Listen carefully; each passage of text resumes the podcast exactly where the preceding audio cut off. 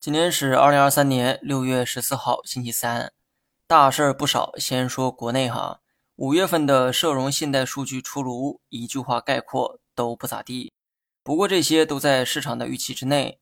上月末我也提出过五月经济数据会走弱的猜想，机构呢都有高频数据的追踪能力。五月末市场出现了跳水，大概率就是在交易这部分的预期。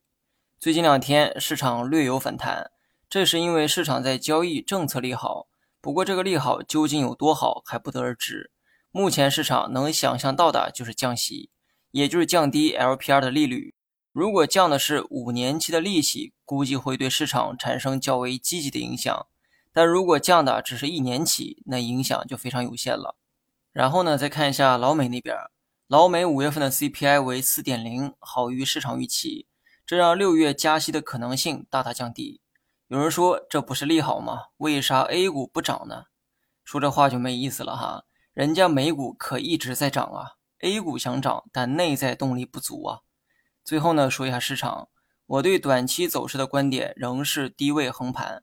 今天的走势大家也看见了哈，指数也好，个股也罢，并没有人们想象的强势。现在是不是市场底，谁也不知道。但政策选择在此刻出手，说明目前的位置就是政策底。或者你将三一六八点理解为政策底啊，也可以。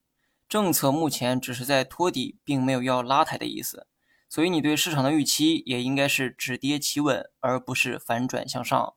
以上是我对短期走势的判断，至于长期走势，必然是看涨。好了，以上全部内容，下一期同一时间再见。